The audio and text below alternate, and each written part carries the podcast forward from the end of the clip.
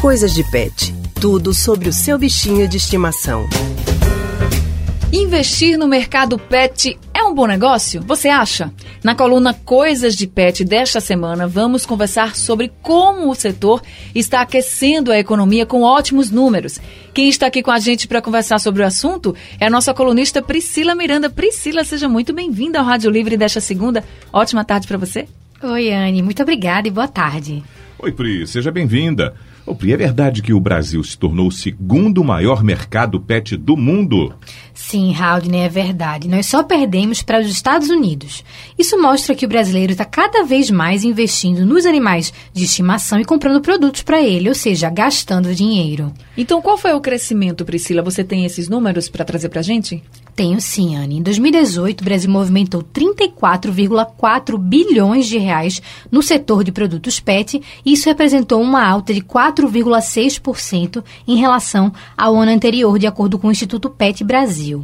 Outro dado interessante de destacar é que o país já possui uma população de 140 milhões de animais. E qual é a expectativa de crescimento do mercado pet para este ano, Priscila? A expectativa é muito boa, Haldane, mas é claro que isso acompanha a situação da economia brasileira. Eu conversei com José Edson Galvão de França, que é o presidente do Instituto PET Brasil, com sede em São Paulo, que falou dessa expectativa. Vamos ouvi-lo. É, o Brasil, ele, esse ano, se tornou o segundo maior mercado no mundo, não em faturamento, mas em volume.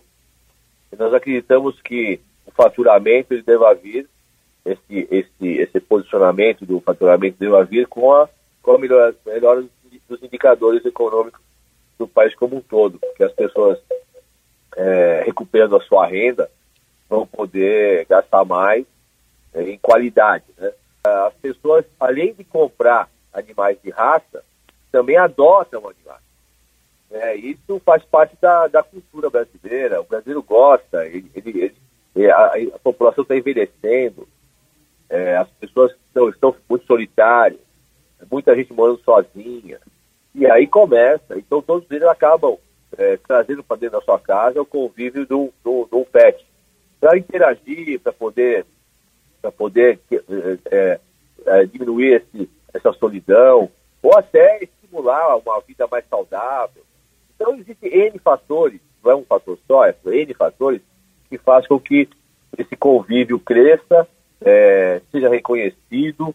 É, nós estamos trabalhando muito para que o governo entenda que o alimento não é um supérfluo, muito pelo contrário, né, já, já faz da cesta básica das famílias e que, que reduzam a carga tributária que é extremamente alta ainda. Priscila, mesmo diante de uma situação econômica mais apertada, o brasileiro não deixa de criar seu animalzinho de estimação.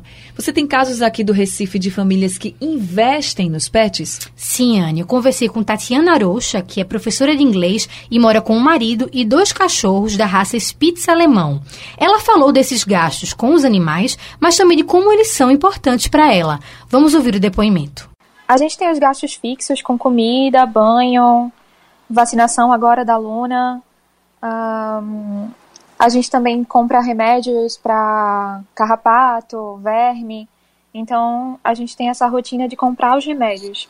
Quanto a vestimenta, a gente gosta de botar lacinhos, bandanas. Então a gente tem um gasto considerável com eles sim. É grande, mas vale a pena, né? Eles são os filhos da gente, a gente cuida como filhos. Então, eu acho que é uma tendência, né? Hoje em dia a gente está demorando mais para ter filhos, então a gente começa a adotar os cachorros como filhos.